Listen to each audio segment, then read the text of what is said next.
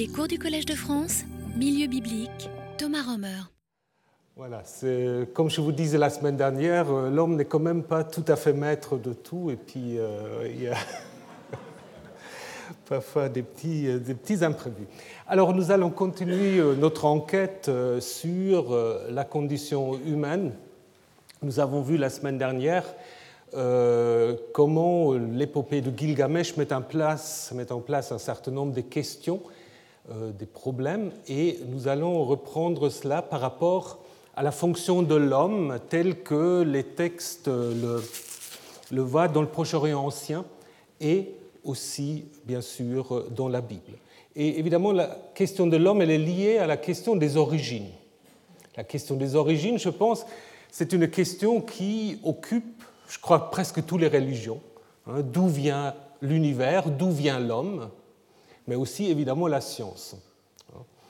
La science, je pense, euh, bah, une grande partie est aussi consacrée à cette question des, origines. Et comme personne n'était là au moment des origines, bon, il faut, euh, faut mettre ça par récit. Alors il y a beaucoup de récits euh, de création dont je vais vous en présenter quelques-uns. Et aussi évidemment des récits des scientifiques. Le Big Bang, ce n'a rien d'autre qu'un mythe d'origine moderne. Hein. Les, scientifiques le disent eux-mêmes, c'est une belle narration, il faut bien mettre les choses un peu euh, euh, en récit. Et quand on, parle, quand on parle des origines, quand on parle de création, ben évidemment, on utilise des concepts, des idées euh, qui vous sont familiers. Et évidemment, puis aujourd'hui c'est Valentin, une des modèles les plus courants, c'est la sexualité ou l'engendrement.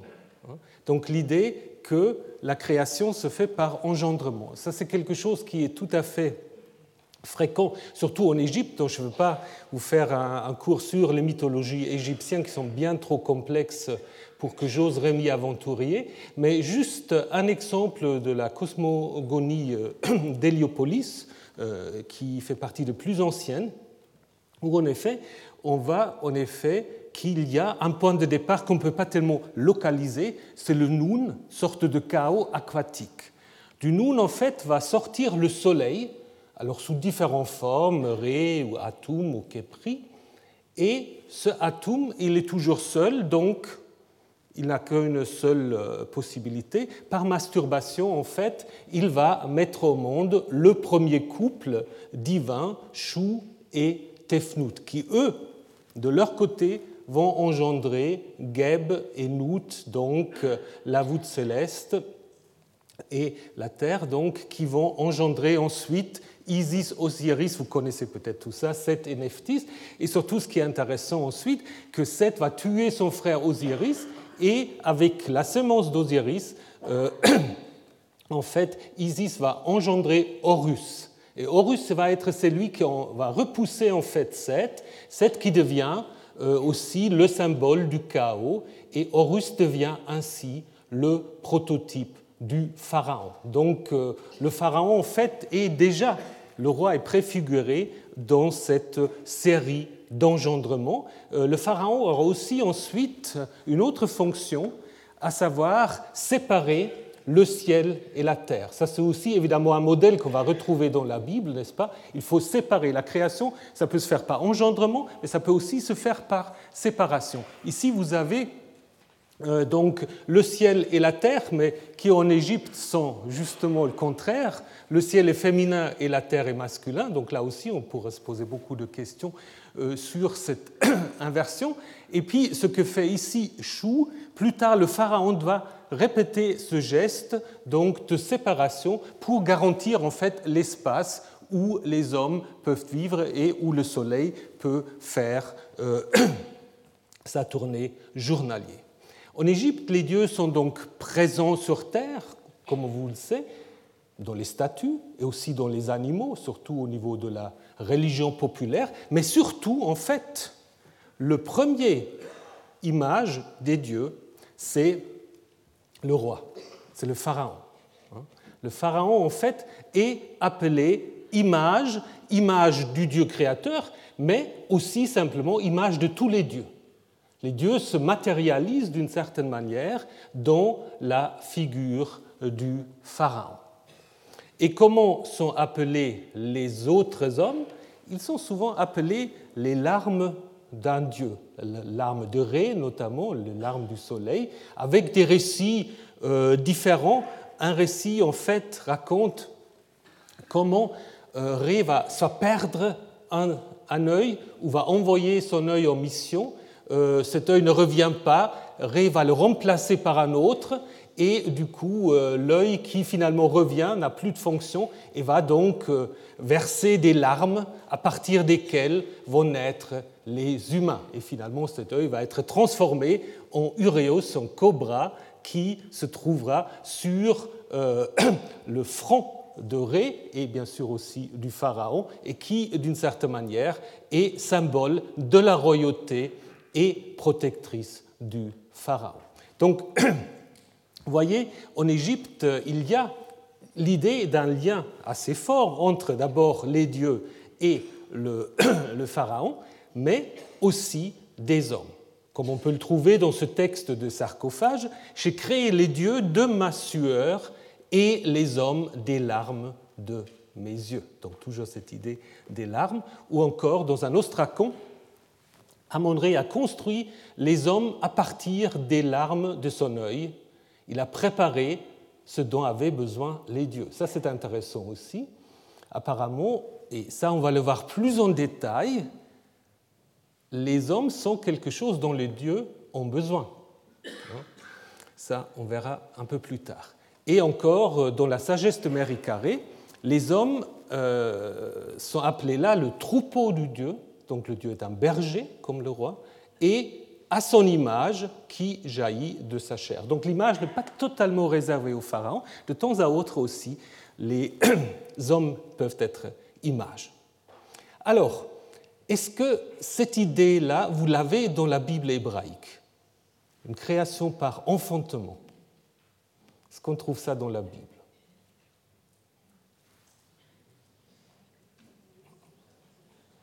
Ah, Une hésitation. Alors, oui, on trouve. Évidemment, ce n'est pas mis en récit de manière très précise, mais vous trouvez par exemple dans le psaume 90, Yahvé, d'âge en âge, tu as été notre abri, avant que les montagnes soient enfantées et que toi tu aies accouché la terre et le monde, depuis toujours et toujours tu es Dieu. Donc ici, Yahvé, il est tout à fait comme Atum, n'est-ce pas? Il est là et il accouche comme une femme, il accouche euh, les montagnes et la terre et le monde. C'est dit en passant dans un psaume, mais voyez, c'est une image qui apparemment aussi était utilisée dans l'Israël ancien.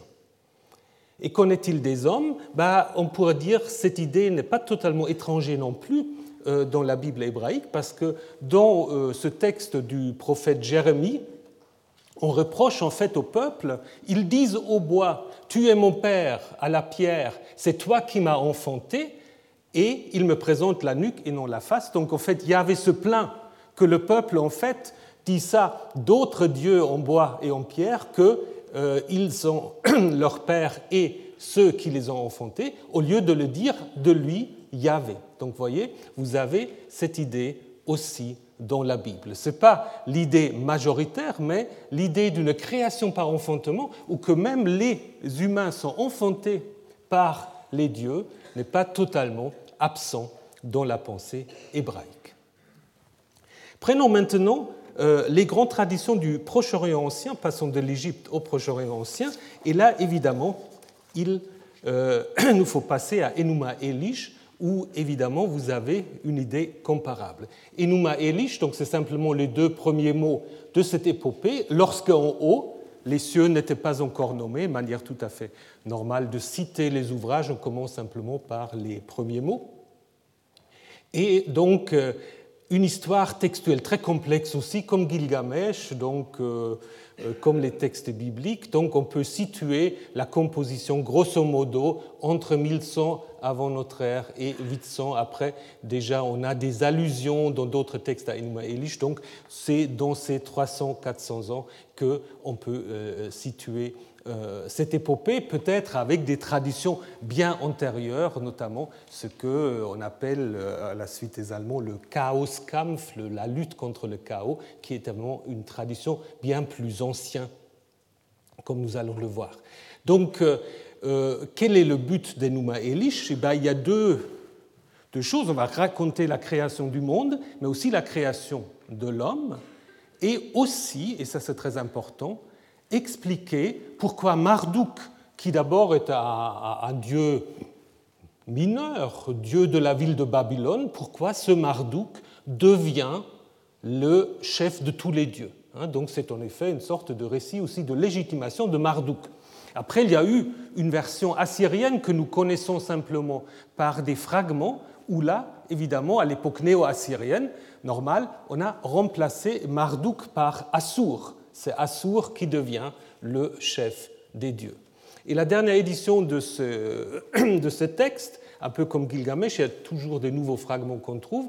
Là, c'est deux Allemands, Kemmerer et Metzler, qui en 2012 ont mis ensemble tous les fragments que nous avons, et eux, ils pensent que Enuma Elish était même une sorte de première partie d'un diptyque qui continuait après avec ce qu'on appelle l'épopée d'Era, où en fait Marduk euh, perd pour un moment la royauté au détriment d'Era, mais va le récupérer après. C'est un peu comme à Ougarit euh, avec Baal, qui va d'abord vaincre Yam, la mère, et qui ensuite doit se rendre chez Motu, chez la mort, pour revenir ensuite grâce à sa sœur ensuite. Donc royauté acquise, menacée et retrouvée. Donc, euh, que raconte l'épopée de Enuma Elish? Bah, d'abord, euh, le début, c'est assez proche de ce qu'on peut trouver en Égypte ou ailleurs. Il y a une sorte de, de chaos, mais qui là est représenté en fait par une sorte euh, d'acte sexuel contenu entre Tiamat, euh, qui représente les eaux salées, les eaux de la mer, et Apsu, qui représente les eaux douces. Donc ça fait évidemment penser au delta de l'Euphrate ou du Tigre, où les eaux des fleuves douces se mêlent avec les eaux salées de la mer, n'est-ce pas? Et de cette union des eaux douces et des eaux salées vont naître, comme chez Hésiote, euh, toute une série de générations de dieux. Et d'ailleurs, bon, euh, on pourrait aussi se poser la question euh, s'il n'y a pas des liens d'une manière ou d'une autre entre la théogonie d'Hésiote et Enuma Elish, parce qu'après c'est la même idée euh, que Apsu, énervé ou peut-être aussi inquiet par ses enfants, euh, décide de les massacrer. Mais justement, Ea, qui devient ensuite le maître des eaux douces, Ea avant de l'histoire, et c'est lui en fait qui va tuer Apsu, qui règne maintenant sur les eaux douces. Ea ou Enki, c'est évidemment aussi le dieu ami des hommes, c'est lui qui va avertir le Noé mésopotamien au moment euh, où le dieu décide le déluge, et ainsi de suite. Alors Tiamat, vous imaginez, n'est pas content et va donc euh, maintenant lever une armée pour combattre euh, ses propres enfants, et personne ne veut l'affronter, personne ne veut l'affronter, sauf Marduk, Marduk qui va donc euh, mener la bataille contre Tiamat à condition que les autres dieux, en fait, le reconnaissent comme leur patron. Donc Marduk est notre roi, c'est le refrain. Et Marduk va donc évidemment s'attaquer avec des flèches à Marduk et à Tiamat et va évidemment euh, remporter la victoire. Donc là, vous avez un Marduk avec Tiamat, mais qui là a l'air plutôt d'un petit chien. C'est un peu, c'est un peu euh, pas très très très dramatique, mais enfin bon. Il y a d'autres, d'autres représentations. Mais ce qui est intéressant, c'est qu'une fois que Tiamat est tué, bah, la création commence, puisque l'univers va être créé avec la dépouille de Tiamat. Hein, donc Tiamat, faut vous imaginer ça comme un immense serpent.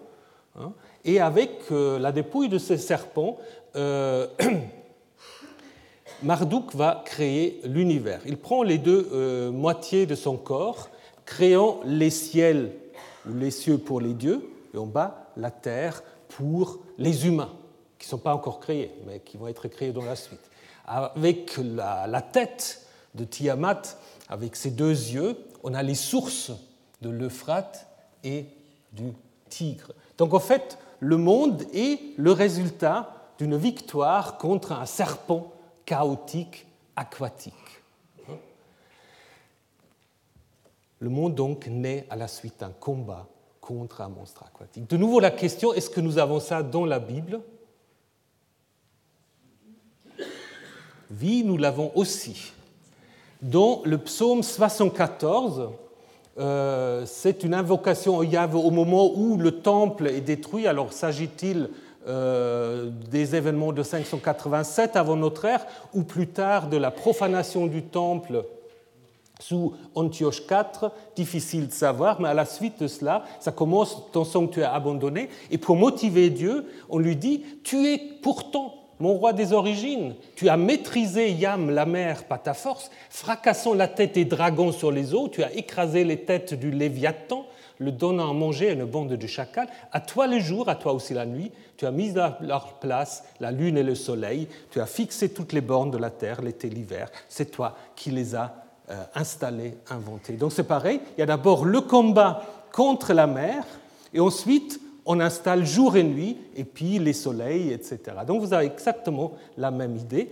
Et cette idée aussi se trouve déjà en Palestine sur ce fragment, euh, c'est un petit gobelet vers la fin donc, euh, du bronze ancien, moyen bronze, vers 2000, euh, où certains pensent même que c'est un reflet de, de l'épopée Enuma Elish. C'est difficile de savoir, mais là vous avez en effet le serpent, là, vous voyez, on a une sorte de firmament et vous avez là le soleil. Alors est-ce que c'est le reflet de Enuma Elish Difficile à dire, mais vous avez quand même là l'idée de nouveau euh, d'un combat contre un serpent qui menace toujours la création ou qui, doit d'abord être combattu. Hein. Donc ça c'est un thème en effet presque universel, le combat contre le chaos qui a toujours un peu euh, la forme d'un dragon comme ici, ça c'est certainement Marduk contre Tiamat, ou même en Égypte, où Seth, qui tantôt est un dieu dont on se méfie, mais ici, Seth va combattre le serpent Apophis qui menace en fait euh, la course du soleil. Donc Seth a aussi cette euh, possibilité-là. Et vous l'avez en Grèce avec Zeus qui combat Typhon, hein, pareil, ou un peu plus tard, dans le Nouveau Testament, euh, lorsque l'ange Michel va combattre l'ancien dragon, bah, il ne fait rien d'autre que Marduk contre Tiamat. Hein. Donc rien de nouveau sous le soleil.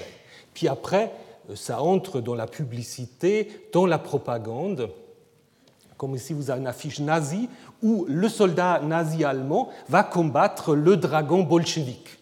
Hein. Et vous avez le contraire, que j'ai vu à Budapest, maintenant c'est dans un musée du communisme, où vous avez l'homme communiste qui va abattre le dragon capitaliste. Après, vous pouvez euh, continuer, c'est un terme qui continue, hein, un terme qui continue euh, jusqu'à des présidents des États-Unis, peut-être le dernier, mais l'avant-dernier.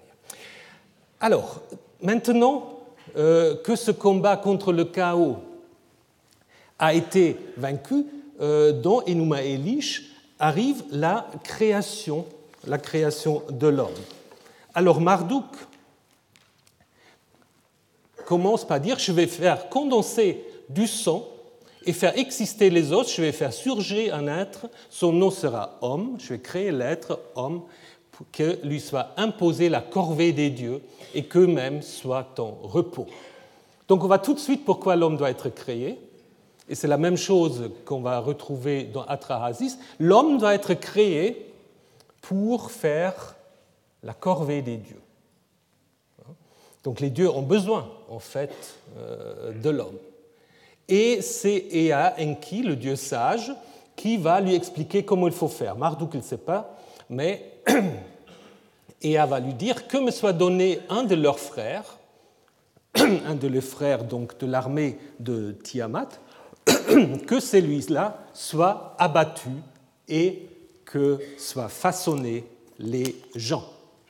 Alors, qu'est-ce qu'on va faire? On va chercher le, général de Tiamat, Kingu, et on va le tuer. De son sang, il créa l'humanité. Il lui imposa la corvée des dieux et libéra les dieux. Après que Ea le sage eut créé l'humanité, ils lui imposèrent à elle la corvée des dieux. Cette œuvre, il est impossible de la comprendre. C'est grâce aux merveilles de Marduk que Nudimut, donc c'est Ea ou Enki, l'a créé. Donc, une fois l'humanité est créée, il faut que Marduk, maintenant, exerce le pastorat donc, et le berger des têtes noires. Bon, ça, c'est toute une question. Pourquoi, dans les textes mésopotamiens, les humains sont appelés les têtes noires bah, Si vous avez des idées. Euh, Qu'ils apprennent aux têtes noires à les révérer, que les peuples se souviennent que leur Dieu soit invoqué. Donc, voilà le destin des hommes, révérer les dieux, faire la corvée des dieux. Les dieux sont les hommes, bah, ils ne sont pas vraiment des dieux. Et c'est exactement aussi ce qui se passe dans Atrahasis. Atrahasis, ce deuxième grande épopée de la Mésopotamie, qui lit, et c'est pour cela c'est très intéressant aussi euh, pour les études bibliques, puisqu'il lit le récit de création avec le déluge. C'est en fait en deux parties. Et là, ça commence avec une sorte de grève des dieux inférieurs qui ne veulent plus faire les corvées euh, des autres dieux en disant mais nous, nous sommes des dieux aussi, euh, nous ne voyons pas pourquoi nous devons creuser les canaux, nourrir les dieux, etc. Et donc de nouveau, c'est le dieu Ea qui dit à une déesse qui tantôt s'appelle Mami, Belet Ili ou Nintu, donc une déesse génitrice, crée l'être humain pour qu'il porte le joug, pour qu'il porte le joug de la tâche imposée par Enlil, pour que l'homme assume le dur labeur de Dieu. Et de nouveau, euh, c'est un peu le même scénario. Les dieux doivent se purifier. Un dieu, c'est pas trop lequel, est-ce que c'était un des dieux qui était parmi ceux qui ont fait la révolte? Un des dieux, en fait, est mis à part et il est tué. Avec la chair de ce dieu, Nintu mélange de l'argile afin que Dieu même et l'homme se trouvent mélangés, ensemble dans l'argile, et que de cette chair de Dieu soit issu un esprit. Donc ça c'est très intéressant. L'homme est en fait une sorte de mélange de l'argile et du sang divin. Et euh, dans euh, Atrahasis, il y a encore du crachat des autres dieux, euh, qui euh, fait que l'argile devient un peu plus glissant pour, pour mieux le malaxer. Et en effet, Belletili va créer sept mâles et sept femelles qui curieusement vont pas s'accoupler, mais qui vont eux de leur côté créer les mâles et les femelles. Ce qui est intéressant donc, comme je disais ici, c'est cette idée du mélange, l'importance du mélange. L'homme a en lui du divin. Autrement, il n'est pas humain. Et après, justement, euh, comme nous l'avons vu en Gilgamesh, ce mélange peut poser des problèmes. Nous allons voir comment euh, cela est réglé dans la Bible. Vous pouvez dire c'est très différent, mais ce n'est pas si différent que ça.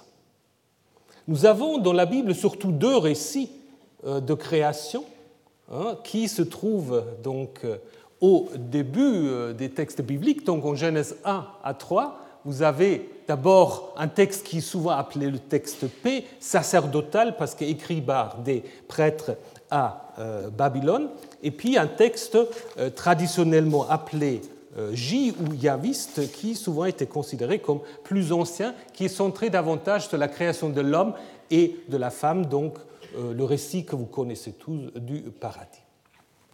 Avant qu'on y va à ce deuxième, quelques mots sur le récit sacerdotal. Hein. C'est le premier récit qui ouvre maintenant évidemment toute la Bible euh, juive et chrétienne, mais qui à l'origine a été écrit évidemment pour ouvrir ce qu'on peut appeler le document sacerdotal, hein, qui était donc plus limité, qui se terminait quelque part dans le Lévitique. Alors ce récit-là, il est à la fois très différent et très proche de Enuma Elish et de Atrahasis. Il est proche par les concepts de séparation et aussi par le fait qu'il n'y a pas de ce qu'on peut appeler une créatio ex nihilo, ce que le théologien, le philosophe appelle ensuite une création à partir de rien.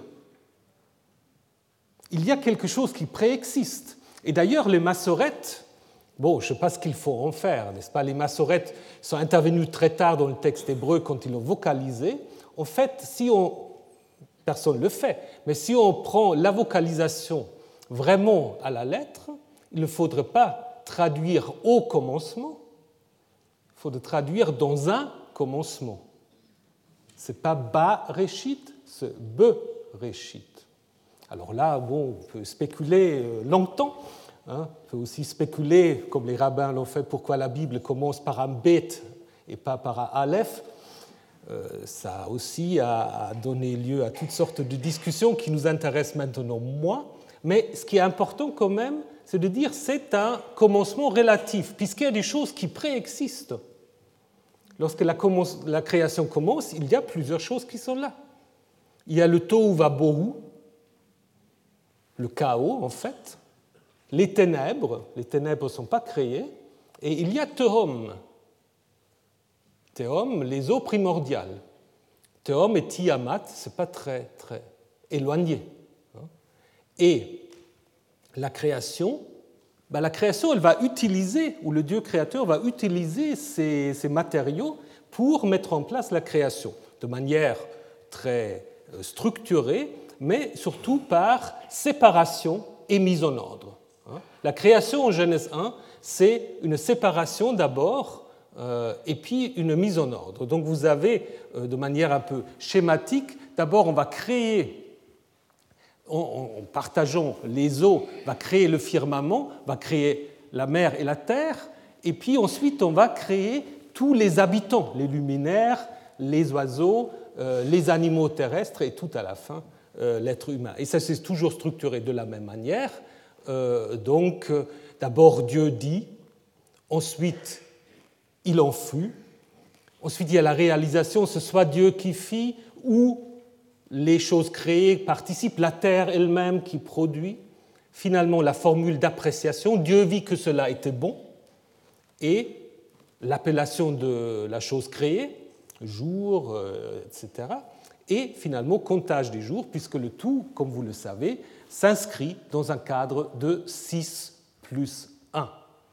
Donc tout ça a l'air très, très harmonieux et en effet euh, relève plus d'une spéculation, je dirais, proto-scientifique que d'un épopée. Nous n'avons pas le même style que Enuma Elish ou Atrahasis, euh, sans doute dû à des prêtres qui avaient connaissance des mythes babyloniens. Hein. Euh, l'hypothèse la plus plausible, c'est qu'il s'agit justement d'un groupe de prêtres qui étaient parmi ceux qui étaient exilés à Babylone et qui avaient contact avec ces grandes épopées. Peut aussi imaginer que ces épopées au 7e, 6e siècle est aussi déjà répandues, mais je pense que c'est la solution la plus simple. Alors, est-ce qu'il faut parler ici d'une polémique anti-babylonienne? Souvent, on a dit ça, on a dit le récit biblique, c'est le triomphe du monothéisme contre les polythéismes babyloniens. Alors, est-ce vrai?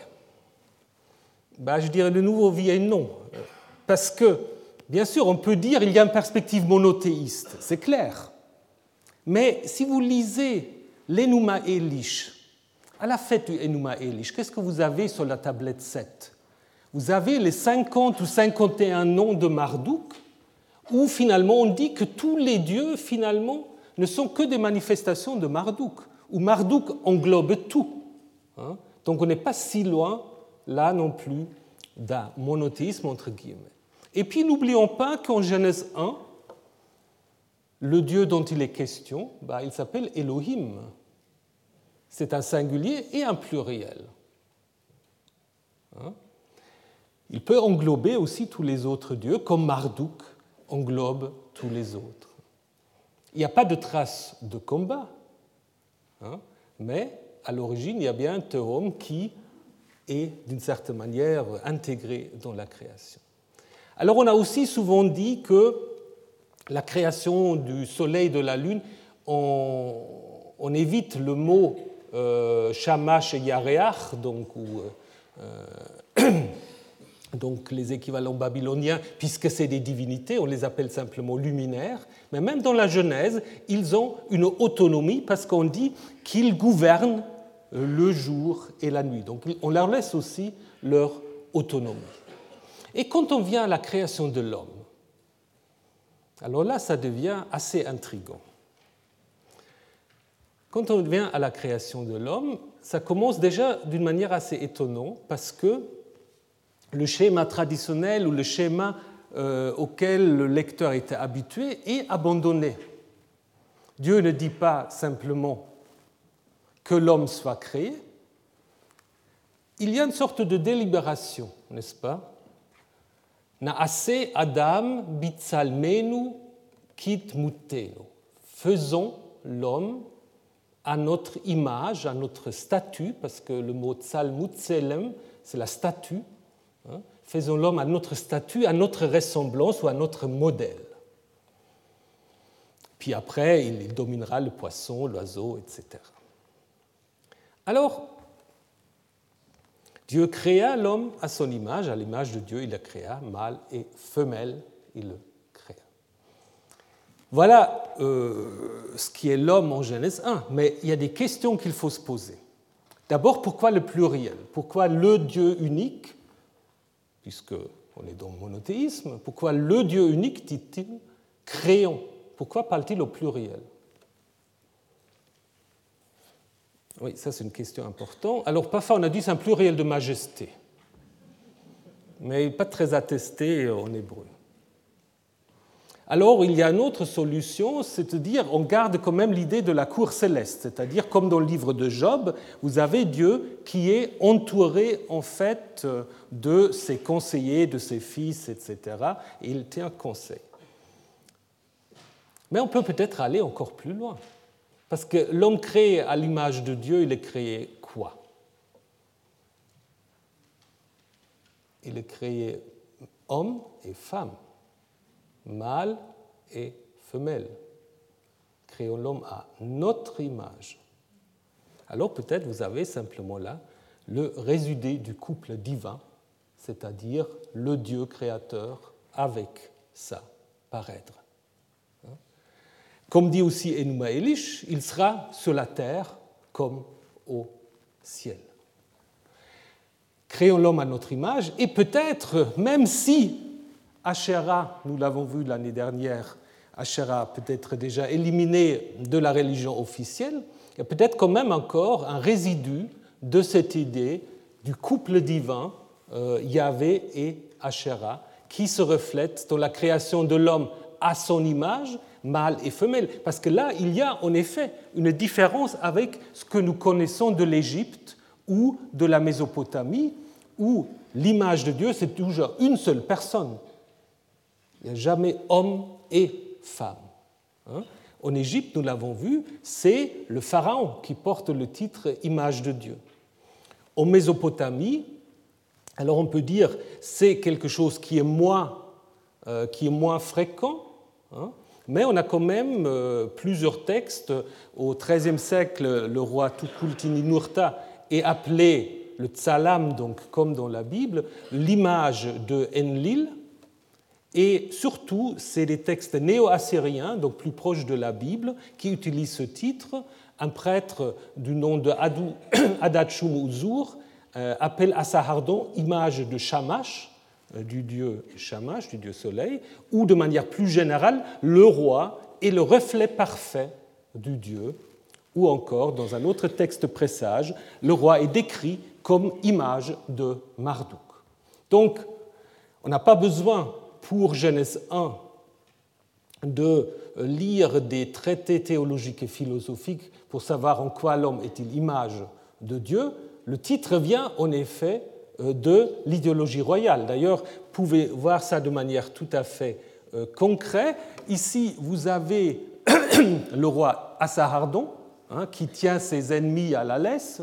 Alors observez bien cette représentation et regardons maintenant la représentation d'un dieu assyrien, probablement Assur, qui trône sur un animal un peu hybride, ce qui ne nous intéresse pas. Par contre, si vous regardez Assur et Assahardon, bah, on va très bien. Bah, ils sont presque identiques, n'est-ce pas?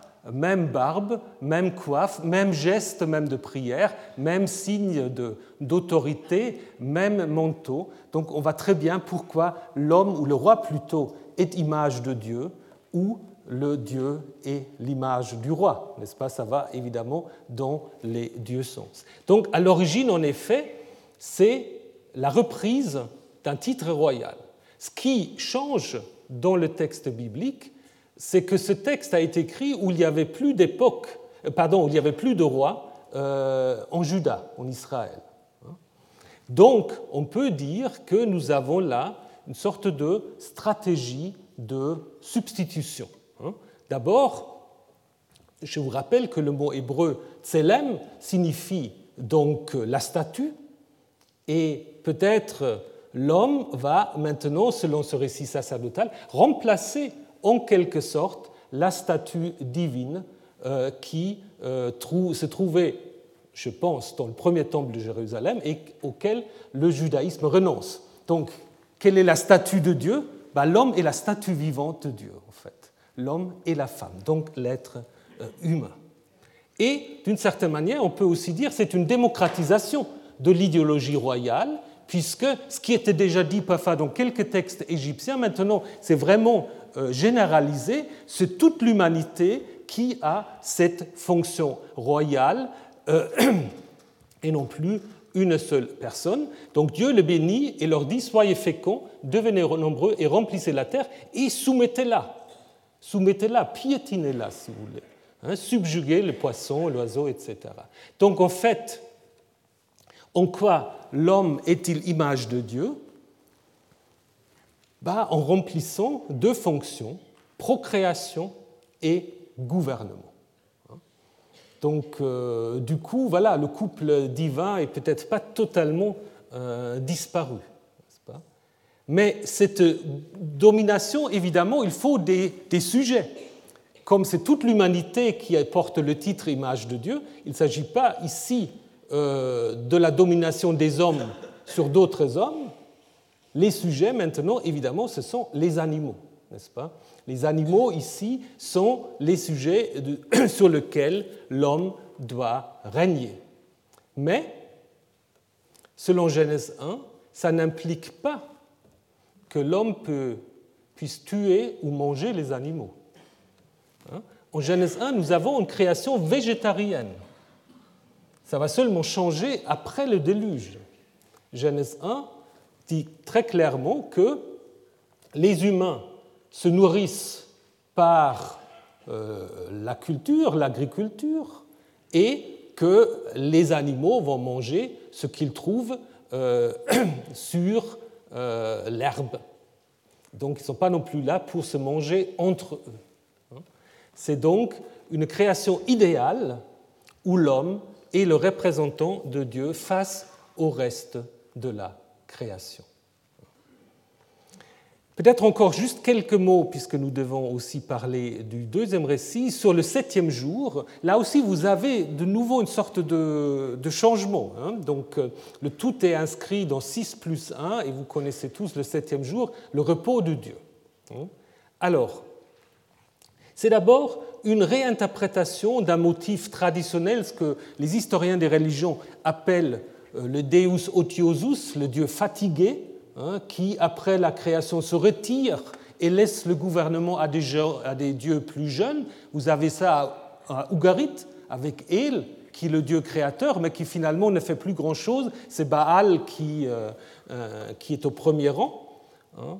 Ici, évidemment, ce motif est réinterprété, réinterprété aussi le Shabbat qui, euh, en fait, après l'exil, devient un jour de repos hebdomadaire, donc qui installe ce rythme de la semaine, alors qu'auparavant, c'était une fête de la nouvelle lune, donc une fête mensuelle. Si vous comparez avec Enuma Elish euh, et d'autres récits, à la suite de la création, qu'est-ce qu'il faut faire? Il faut construire un temple, un palais pour le Dieu créateur, pour Marduk, ou pour euh, Baal à Ougarit après qu'il a combattu Baal. Ici, c'est un changement. Il n'y a plus d'espace sacré, c'est plutôt un temps qui est mis à part, n'est-ce pas? Ce qui s'explique évidemment très bien par la situation du judaïsme en exil, euh, où en effet on ne peut pas aller au temple euh, constamment, où le sabbat et la synagogue vont remplacer le temple. Ce qui ne veut pas dire que dans la suite du récit, il n'y a pas construction d'un sanctuaire, puisqu'à la fin, en Exode 35 à 40, on va bien construire un sanctuaire mobile. Qu'en est-il avec la relation entre les hommes et les dieux dans ce récit? À Inmaélish et à c'était très clair les hommes doivent servir les dieux. Ici, c'est plus complexe. Ce n'est pas dit. Simplement dit qu'il soit fertile, qu'il se multiplie, et puis le jour du repos fait une allusion au sabbat, c'est sûr, mais il n'y a pas dans ce récit une sorte de appel à l'observance. Il n'est pas dit que maintenant tous les hommes doivent respecter le sabbat. C'est seulement plus tard avec Moïse qu'il y aura des prescriptions, mais qui concernent que Israël. Le reste de l'humanité, est-ce qu'ils doivent vénérer ou non Ça, c'est une autre question. Mais là, il y a un changement par rapport à ces récits. Idée donc qu'ici, l'homme a un statut important dans la création, image de Dieu, et cette image de Dieu le rapproche d'une certaine manière de Dieu, mais nous n'avons pas cette idée qu'on trouve dans les récits mésopotamiens d'un mélange biologique presque, qu'on va le retrouver dans le deuxième récit. Ici, c'est le titre d'image de Dieu qui fait de l'homme en effet un presque Dieu, comme le dit aussi, mais je ne vais pas le discuter, comme le dit aussi le psaume 8, n'est-ce pas? Le psaume 8 dit en effet, qu'est-ce que l'homme pour que tu te souviens de lui? Tu l'as fait manquer peu par rapport à Dieu. Il est presque un Elohim la presque un Elohim, et tu l'as couronné de gloire et de magnificence, Kavod Vehadar, qui sont en effet des titres très très souvent attribués à Dieu. Donc, un homme très proche, très très proche de Dieu. Si on passe maintenant au deuxième récit, pardon, si on passe maintenant au deuxième récit, nous sommes dans un milieu assez différent. Hein dans un milieu assez différent, où on a on a deux motifs, la création de l'homme et de la femme, et l'expulsion de l'homme et de la femme du jardin. Traditionnellement, on a dit c'est un récit plus ancien, on l'a attribué aux yavistes, aujourd'hui on est hésitant. Il y a des spécialistes qui pensent même que Genèse 2 à 3 est un récit plus tard, écrit plus tardivement que Genèse 1, pour le corriger, pour euh, mettre en question cette image trop positive de l'homme, donc un récit plus réaliste, mais qui présupposerait déjà le premier. Euh, c'est assez difficile de savoir. Donc, euh, on dit traditionnellement, ce qui est vrai, que Genèse 2 et 3 est un peu moins transcendant que Genèse 1, parce que Dieu se promène dans le jardin, euh, les animaux parlent, donc euh, il n'y a pas de séparation vraiment euh, entre le monde des dieux et les humains. C'est difficile de savoir. Il est clair de toute manière qu'en Genèse 2, 3, il y a des traces de révision. Le texte n'a pas été écrit d'un seul trait. Genèse 1 peut-être a été écrit d'un seul trait, Genèse 2 et 3 non. On ne peut pas aller dans tous les détails. je vous rappelle simplement que ici Dieu est appelé Yahvé Elohim avec ce mot double pour faire la transition entre Elohim de Genèse 1 et Yahvé euh, qui va être le nom de Dieu dans les chapitres qui viennent. Euh, on ne sait pas très bien non plus si Éden est le nom du jardin ou si Éden est la région à l'intérieur duquel se trouve le jardin. On a les deux aussi. Et puis il y a aussi euh, cette spéculation un peu euh, dont nous n'allons pas pouvoir parler sur la localisation du jardin qui interrompt en fait la narration euh, avec ces fleuves qu'on n'a jamais vraiment pu identifier, ce qui a fait au XVIIe, XVIIIe siècle toutes sortes de, spéculations géographiques sur la localisation du paradis entre la Mésopotamie et l'Égypte, c'est assez fascinant. Mais voilà. Et puis il y a aussi ce curieux redoublement par rapport aux arbres, n'est-ce pas? Tantôt on parle d'un arbre au milieu du jardin, et puis il y a deux arbres qui se côtoient, l'arbre de la connaissance du bien et du mal, et puis l'arbre de vie. Donc ça veut dire qu'il euh, y a dans ce texte des traces de plusieurs rédacteurs qui l'ont repris. Même si c'est un texte plus ancien, il est clair qu'il a été relu par des rédacteurs qui connaissaient déjà à la fin Genèse 1 et qui ont parfois établi des échos avec le récit euh, de Genèse 1, avec évidemment l'idée que Genèse 2 s'intéresse exclusivement à la création de l'homme et à sa condition. Donc la création euh, du monde ne joue pas de rôle. Ça commence tout de suite au jour où il y avait Dieu fit la terre et le ciel, il n'y avait pas encore d'arbres de, champ, et euh, y avait Dieu n'avait pas encore pleuva sur la terre, et il n'y avait pas d'homme pour travailler la terre. Hein. Donc ça commence par un manque. Ça commence par un manque. Il manque l'homme pour travailler la terre. Donc là, euh, si vous voulez, il y a déjà en fait un énoncé sur la destinée de l'homme, c'est travailler. Avad, avod, euh, être serviteur, être esclave, être travailleur. Et donc, euh, qu'est-ce qu'il fait Dieu? Bah, Il remédie à ce manque euh, en créant l'homme à la manière d'un potier. Hein, ça, vous le trouvez en Égypte, mais vous le trouvez bien sûr aussi dans Enuma Elish et Atra Hazis. Avec ce jeu de mots que vous connaissez tous, n'est-ce pas L'homme qui est appelé Adam, ce n'est pas encore un nom propre ici, hein, c'est vraiment un nom générique. L'être, le, terreux, hein, le terreux, il est appelé terreux puisqu'il est tiré de la terre de Adama. Il y a donc un lien entre l'homme et le sol. Qu'en est-il du son Il n'y a pas de son, mais il y a quand même quelque chose de divin il y a quelque chose de divin dans l'homme, puisque pour que l'homme puisse devenir humain, il faut en effet, je ne retrouve plus mon curseur, il faut que, en effet, Yahvé lui insouffle son souffle dans les narines. Il y a donc en effet euh, un souffle divin qui anime l'homme. Il a aussi quelque chose de divin, ce n'est plus le sang, encore que encore que qu'on peut se poser la question si, en effet, euh, si le mot Adam ou Adama, s'il n'y a pas une petite allusion au mot dame, puisqu'en hébreu dame signifie le sang. Adam, dame.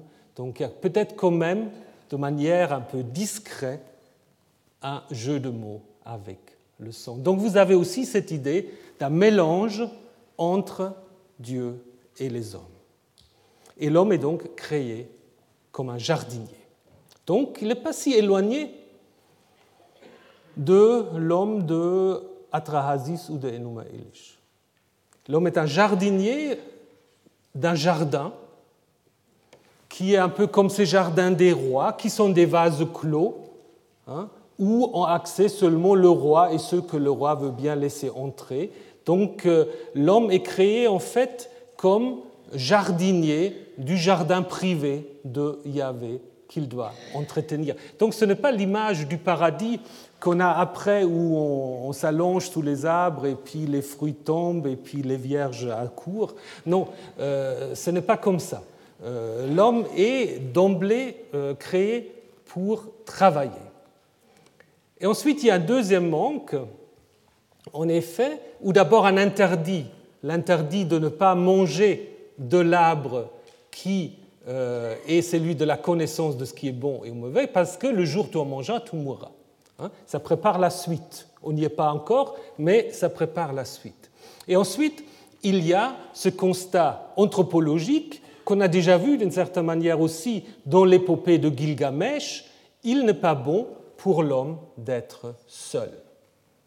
Ça, euh, je pense, c'est aussi quelque chose que beaucoup de textes du Proche-Orient ancien partagent, cette idée que l'homme ne peut être seul, il lui faut un vis-à-vis, une aide, euh, ezer que negdo. Et alors, curieusement, qu'est-ce qu'il fait Dieu d'abord? Ben, Il crée les animaux. Il y a ce constat anthropologique qui est suivi de la création des animaux. C'est comme si Dieu lui-même fait des tentatives.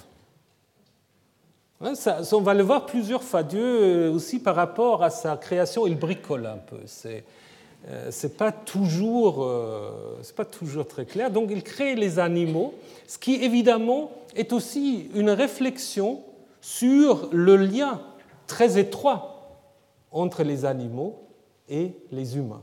Surtout évidemment au premier millénaire avant notre ère, où en effet hommes et animaux souvent cohabitent ou sont vraiment très très proches, n'est-ce pas? Il y a en effet là une reconnaissance euh, de quelque chose qui fait que bah, l'animal pourrait presque être le vis-à-vis de l'homme. Hein? Donc on est assez différent par rapport au premier récit. Puis vous pouvez penser aujourd'hui le rôle que jouent certains animaux domestiques euh, pour des personnes qui se trouvent tout seuls. Ben voilà, euh, on y est un peu à cette réflexion-là. Mais en même temps, on va montrer quand même la différence par le fait que l'homme va nommer les animaux, hein, mais il va aussi après nommer la femme. Hein. Donc ce qui est euh, une certaine marque de supériorité, il va nommer les animaux et l'idée de nouveau, et là c'est très proche de Genèse 1, qu'il n'y a aucune hostilité entre les animaux et les humains. Hein. Les animaux de nouveau ne sont pas là pour servir de nourriture, parce que il est dit tout de suite, vous mangerez des arbres du jardin. Hein? On ne mange pas les animaux, on mange les arbres du jardin. Donc quand Dieu se rend compte, Yahvé se rend compte que ce n'est pas encore vraiment le vis-à-vis, bah, il crée la femme de manière aussi pas tout à fait claire, puisque la fameuse côte, euh, bah, c'est en fait un mot tsela qui est plutôt le côté le côté d'un temple, de l'arche aussi. Donc on ne sait pas très bien qu'est-ce qu'il a fait. Euh, la côte que vous trouvez dans les dictionnaires, le seul attestation pour traduction par côte, c'est ce verset-là. Donc euh, voilà, alors qu'est-ce qu'il fait? Est-ce que c'est une sorte de dédoublement euh, Est-ce qu'il coupe en, Dieu, comme, en deux, comme l'ont dit certains rabbins Est-ce que Adam était hermaphrodite? Bon, tout cela, la Bible s'y intéresse pas. Après, les lecteurs s'y intéressent beaucoup, mais euh, il y a évidemment ensuite un jeu de mots qui n'est pas étymologique, mais euh, qui euh, montre le lien entre les deux, puisque la femme va être appelée Isha, parce qu'on dit qu'elle vient de Ish, alors que étymologiquement, ce n'est pas tout à fait ça, puisque Isha avec redoublement vient plutôt de Enoch, mais bon, ça c'est un autre sujet, pas très important. Euh, mais c'est donc là aussi l'homme qui nomme la femme Isha, il l'appela Isha, car de l'homme elle était prise. Mais est-ce que, est-ce que ce premier couple est déjà vraiment un couple humain? Et là, vous pouvez de nouveau penser à Gilgamesh. Hein. Parce qu'au début, l'homme et la femme vivent dans le jardin, ils sont nus, comme les animaux, apparemment, euh, ils ne seront pas compte de leur nudité, pas d'expérience de la sexualité. Donc, euh, ça rappelle un peu euh, le tas de Enkidu avant qu'il a fait la connaissance de la prostituée. Hein. En Genèse 3, ça va être euh, présenté un peu différemment, surtout avec cette idée euh, euh, du motif de l'expulsion d'un être primordial. Donc derrière l'expulsion du paradis se trouve un vieux mythe, vieux on ne sait pas, mais un mythe qui est attesté en Ézéchiel 28, où le roi de Tyr est comparé à une sorte de kéroupe primitif. Est-ce que c'est un humain ou non, peu nous importe, mais c'est un kérub en fait qui est dans le jardin aussi et qui est expulsé par Dieu à cause justement de son orgueil, etc. Et il est possible que euh, ces de ce kérub qui se promène dans le jardin et qui est euh, très sage a été repris en fait par l'auteur de Genèse 2 et 3 en le renversant, n'est-ce pas Puisque la sagesse du kéroub, elle est là dès le début, alors que l'homme n'a pas encore acquis la connaissance de ce qui est bien et de ce qui est mal. Et pour qu'il acquiert cette connaissance en Genèse 3, bah, il faut quoi? Bah, Vous le savez, il faut le serpent. le serpent aussi, nous l'avons déjà vu euh, à Gilgamesh, nous l'avons vu aussi d'une certaine manière avec Tiamat et par ailleurs. Donc, qui est le serpent? Qui est le serpent? Alors, d'abord, dans le texte, c'est très, simple. Le serpent fait partie des animaux que Dieu a créés. D'ailleurs, il y a un jeu de mots entre le serpent très rusé, Arum, et les hommes qui sont nus, Arumim. C'est presque la même chose. Et puis, c'est certainement pas, alors on peut être plus affirmatif pour les négations, le serpent, ce n'est pas le diable. Alors ça, c'est clair et net. Le serpent, c'est un animal créé par Dieu. Alors est-ce que ça rappelle quand même la représentation du chaos? Est-ce que c'est là, comme on l'a pas suggéré, est-ce que c'est le retour du chaos dans le monde? Est-ce que ça, c'est plutôt euh, ce qu'aiment les, psychiatres? Est-ce que c'est un symbole phallique qui renvoie à la sexualité? Est-ce que c'est à cause du caractère ambigu du serpent, hein, qui est à la fois très bénéfique, mais qui peut être aussi très maléfique hein, Symbole des pharmaciens, des médecins. Euh, est-ce que c'est le symbole de la sagesse, de l'immortalité? Puisque c'est, souvenez-vous de ce que nous avons vu avec Gilgamesh, où le serpent, justement, avait volé la plante de l'immortalité à Gilgamesh. Mais tout ça peut être dans l'arrière-fond. Ce qui est clair dans le récit de Genèse 3, le serpent n'a pas d'autonomie. Le serpent fait partie des animaux créés par Dieu. Et Chuck Sasson euh, avait même dit le serpent a un côté prométhéen, sorte de Prométhée. Alors on va voir. On va voir en comparant simplement ce que dit Yahvé et ce que dit le serpent puisque vous connaissez toute la scène, euh, sans ça vous la relisez. Donc euh, le serpent, évidemment, va rencontrer la femme et pas l'homme. Bon, ça c'est un motif aussi euh, sur lequel on peut discuter beaucoup, mais c'est un peu aussi, ça rappelle aussi le mythe Pandore, n'est-ce pas? C'est toujours pas la femme que les, les choses désagréables arrivent, au moins si les auteurs sont masculins. Euh, mais en même temps, nous allons voir que l'homme ne joue pas non plus un rôle euh, tout à fait euh, au dehors de tout soupçon. Et puis, il faut voir. Alors, la femme, donc, interrogée par le serpent, dit bah, Nous pouvons manger de tous les arbres sauf à cet arbre-là, puisque Dieu nous a dit Tu ne mangeras pas de l'arbre de la connaissance de ce qui est bon ou mauvais, car le jour où tu en mangeras, tout mourra. Alors, le serpent, qu'est-ce qu'il dit à la femme? Pas du tout. Vous ne mourrez pas, puisque Dieu le sait, le jour où vous en mangerez, vos yeux s'ouvriront et vous serez comme des dieux ou comme un Dieu, connaissant ce qui est bon et ce qui est mauvais. Alors qui a raison? Yahvé ou le serpent? Bah, Lisez le récit, ce n'est pas si simple la réponse. Je pense que le serpent est plus proche de la vérité que Yahvé. Parce que si vous lisez le texte, bah, d'abord, leurs yeux s'ouvrirent. Et ils connurent, donc la racine yada, ils connurent, bon, pas ce qui est bon et ce qui est mauvais, mais ils connurent qu'ils étaient nus. Donc là, il y a la découverte de la sexualité, un peu euh, de nouveau comme chez Gilgamesh. Et d'une certaine manière, les humains sont devenus, ou sont-ils devenus comme des dieux euh, ce qui dit la prostituée à Enkidu après qu'il a couché avec elle. Et à la fin, quand Dieu va expulser les deux êtres humains du jardin, il dit, en effet, ils sont devenus comme un de nous.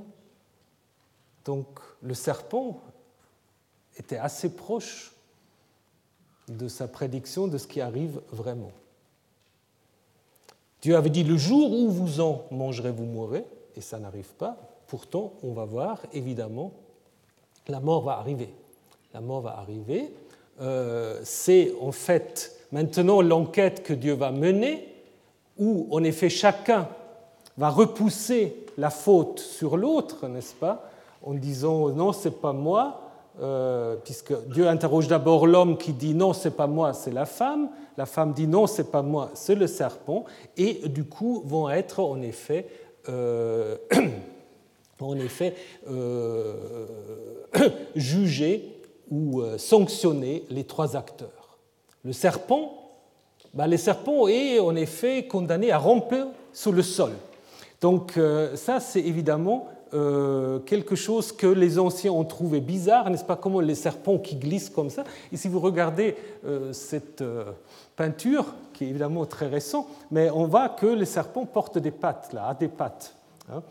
ce qui, évidemment, je pense, est tout à fait dans la tête de, l'auteur. Le serpent perd sa patte, perd ses pattes, puisque voilà, il est désormais sanctionné et on va surtout aussi maintenant insister sur le fait que désormais, il y a hostilité entre le monde des animaux et le monde des humains, ce qui n'était pas le cas. Hein.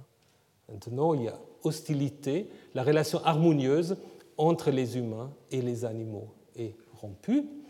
La femme est condamnée à enfanter dans la douleur, elle sera soumise à l'homme. Évidemment aussi, c'est tout à fait la réalité euh, de l'auditoire de l'époque parce que vous savez que les naissances à cette époque sont dangereuses et pour la mère et pour le nouveau-né. Et finalement, pour l'homme, le sol sera maudit. Le travail est devenu un travail pénible.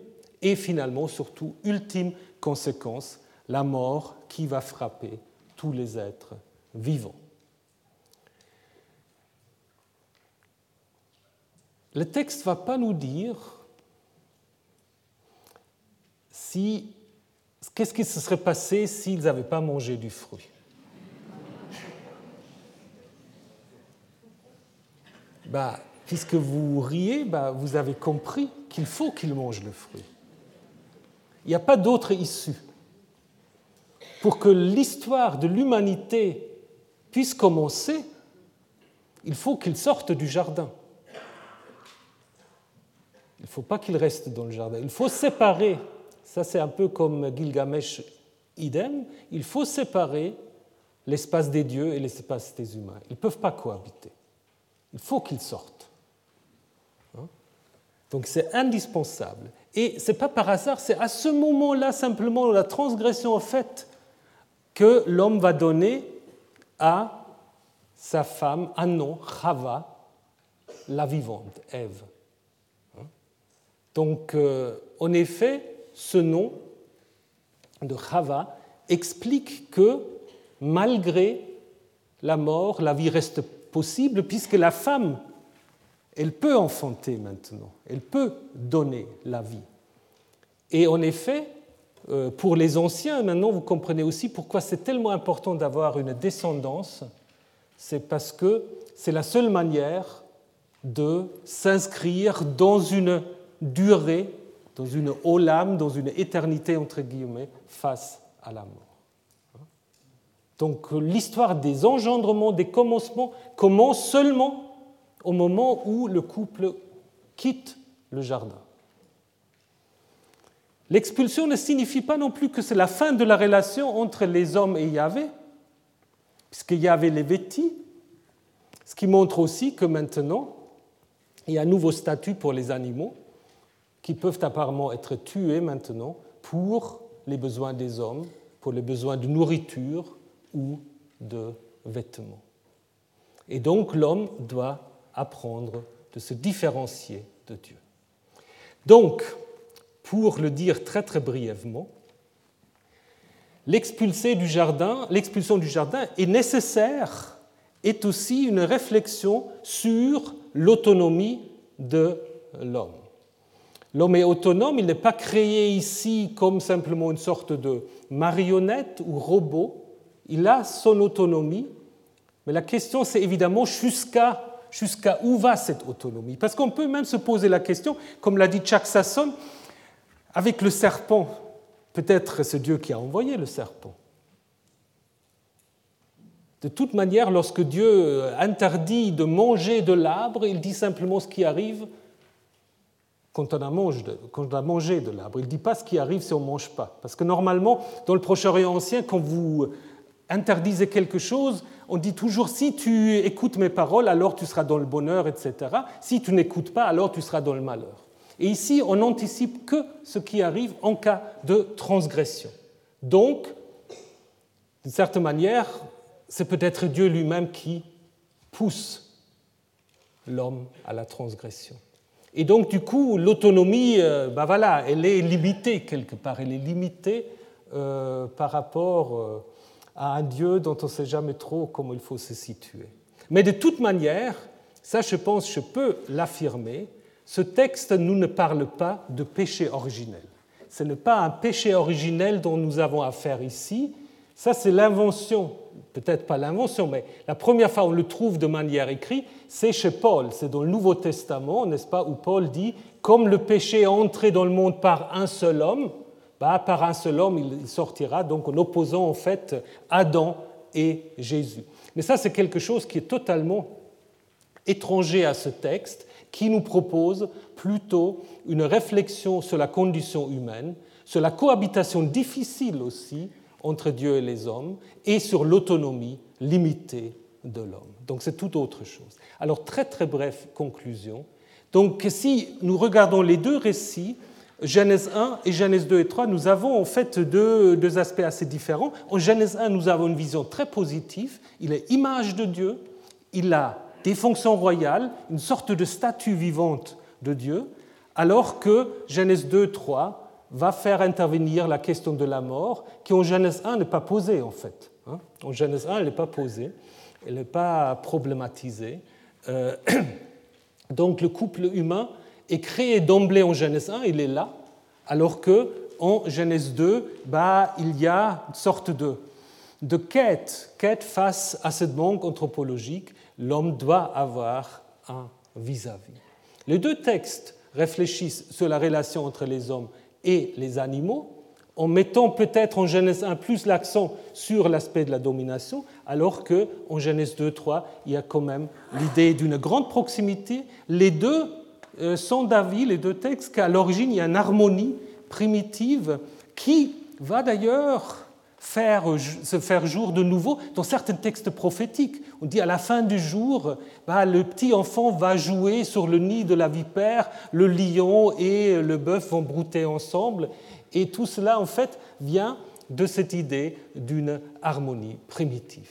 Cette harmonie sera perdue en Genèse 1 euh, plus tard dans le déluge, dont nous allons parler aussi, et en Genèse 2, elle est déjà, en fait, en Genèse 2, 3, après la transgression de l'interdit divin, qui, comme nous l'avons vu en même temps, est une nécessité absolue.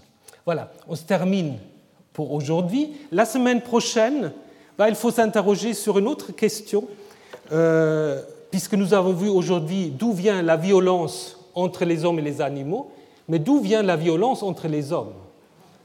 Ben voilà, question aussi euh, importante euh, qu'on va essayer d'éclaircir un tout petit peu la semaine prochaine. Alors, bonne semaine. Retrouvez tous les contenus du Collège de France sur www.colège-2-france.fr.